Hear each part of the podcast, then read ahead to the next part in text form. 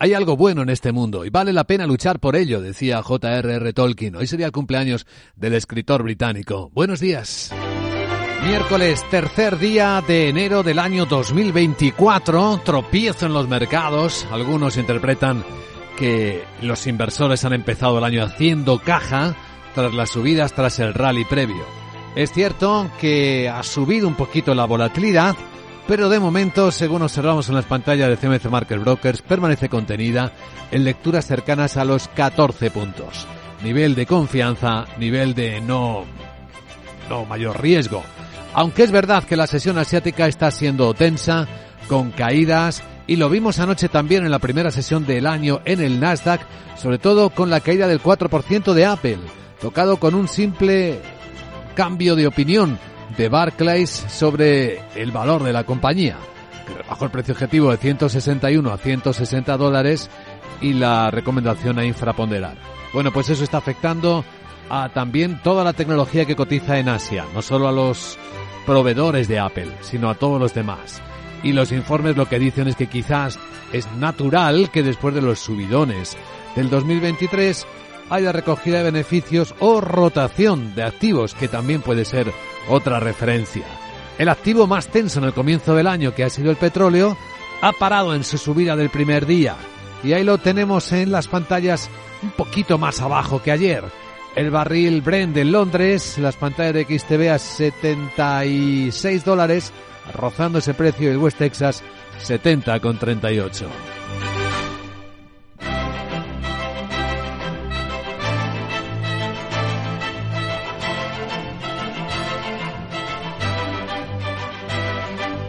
Hoy en Capital Radio, visión de la economía en el comienzo del año con Juan Ignacio Crespo, analista financiero a las 8 y 10, 7 y 10 en Canarias. Y tras en la gran tertulia de la economía, el análisis del contexto con Julián Salcedo, Rafael Ramiro y Guillermo de Aro hasta el momento en el que abran las bolsas. Y veamos no solo cómo siguen los mercados, hoy en Europa con corrección en el primer momento. Así lo apuntan los futuros. El del Eurostox eh, viene bajando tres décimas.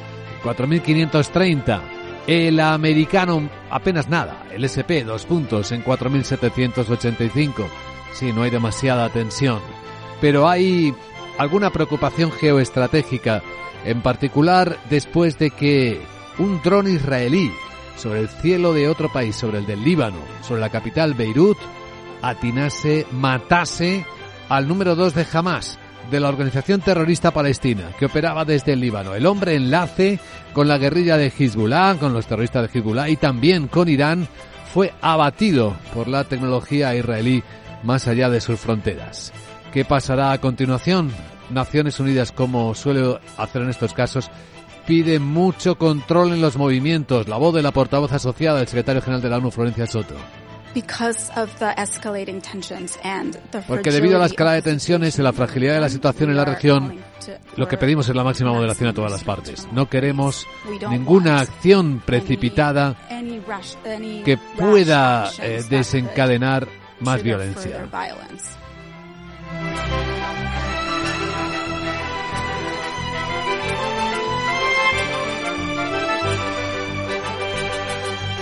El otro hecho relevante es en términos económicos cómo Japón intenta sobreponerse al terremoto. Ha habido otro, otro impacto fuerte, una réplica esta noche.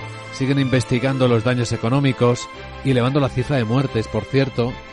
Eh, vamos a actualizar la información enseguida. Al tiempo que investiga otra tragedia, el choque de dos aviones en las pistas del aeropuerto de Tokio, que costó la vida a cinco personas, pero que milagrosamente salvó la de los 370 y tantos pasajeros que iban en el avión de Japan Airlines. Un buen sistema de evacuación que funcionó a la perfección, obró ese milagro, entre comillas. Airbus ha enviado expertos para investigar lo que, según la policía de Tokio, está investigando ahora mismo, puede deberse a una negligencia humana.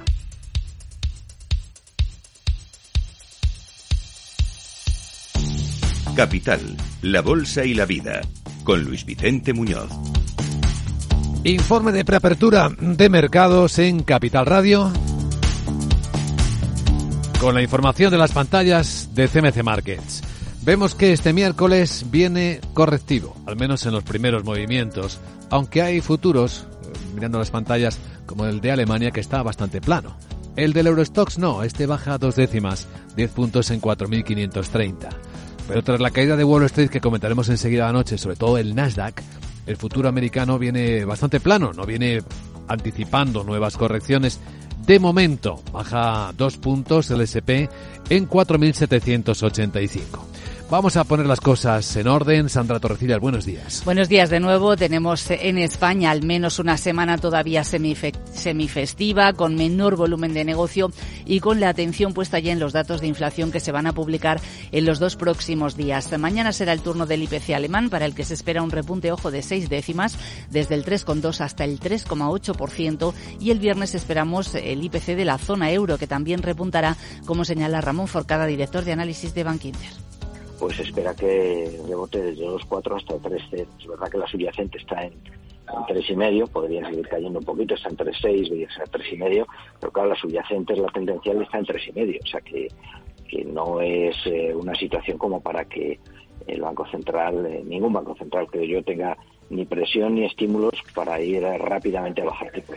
Pero antes, la atención del mercado se va a centrar en las actas de la última reunión de política monetaria que celebró la Reserva Federal en el mes de diciembre, que se van a publicar esta noche, y en una serie de datos durante la semana que podrían ayudar a justificar o no el optimismo que se ha generado de una pronta bajada de tipos de interés. La encuesta ISM sobre el sector manufacturero también se publicará esta tarde, así como los datos sobre ofertas de empleo, antes de que conozcamos el informe de nóminas privadas mañana jueves y el viernes el informe sobre las nóminas no agrícolas. Hoy tendremos datos de paro en España y en Alemania. Protagonistas de hoy, Airbus en Europa. Eh, porque un equipo de cinco expertos forenses del fabricante de aviones y también de la agencia estatal francesa van a llegar a Japón este miércoles. Van a ayudar a las autoridades a investigar el accidente mortal de un avión A350 en el aeropuerto Tokiota de Haneda. El avión implicado era un MSN 535 entregado a Japan Airlines tras su producción en noviembre de 2021 y estaba propulsado por motores Rolls-Royce Trent, según ha informado Airbus en un comunicado. Por otra parte, la compañía francesa Atos acaba de confirmar negociaciones con Airbus para venderle su unidad BDS por un precio de entre 1.500 y 1.800 millones de euros. Airbus muy interesado en aclarar que no hubo fallos en su avión en el accidente de Japón, porque precisamente hace unas horas confirmaba que las entregas de aviones van a situarse en torno a los 730, una vez cerrado el año 2023, lo que superaría su objetivo de 720, según fuentes del sector. Otros protagonistas en las telecomunicaciones. La empresa de telecos alemana Deutsche Telekom comienza este mismo miércoles su programa de recompra de acciones por un importe de hasta 2.000 millones de euros, una medida que va a efectuar en varios tramos y hasta el 31 de diciembre de este año. Y Telefónica y los sindicatos que van a firmar el acuerdo sobre el expediente de regulación de empleo con 3.421 afectados y el nuevo convenio colectivo que incluye la jornada laboral de 36 horas. Entre otros protagonistas hoy en Europa, la danesa Maers y su rival alemana Hapag-Lloyd, eh, que han suspendido de forma indefinida las rutas por el Mar Rojo por el ataque sufrido el pasado fin de semana por una de sus embarcaciones eh, por rebeldes hutíes. Eh, los portacontenedores van a seguir evitando esa ruta, van a ser redireccionados alrededor del continente africano. Y en el mercado español, la empresa textil Nextil ha vendido las instalaciones de su filial en Carolina del Norte, en Estados Unidos, con unas plus valías de 3,2 millones de euros.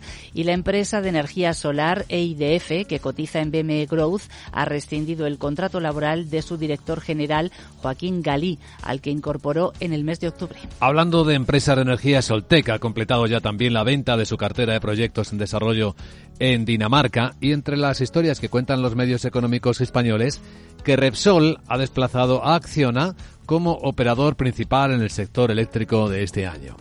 A continuación, las claves de Wall Street.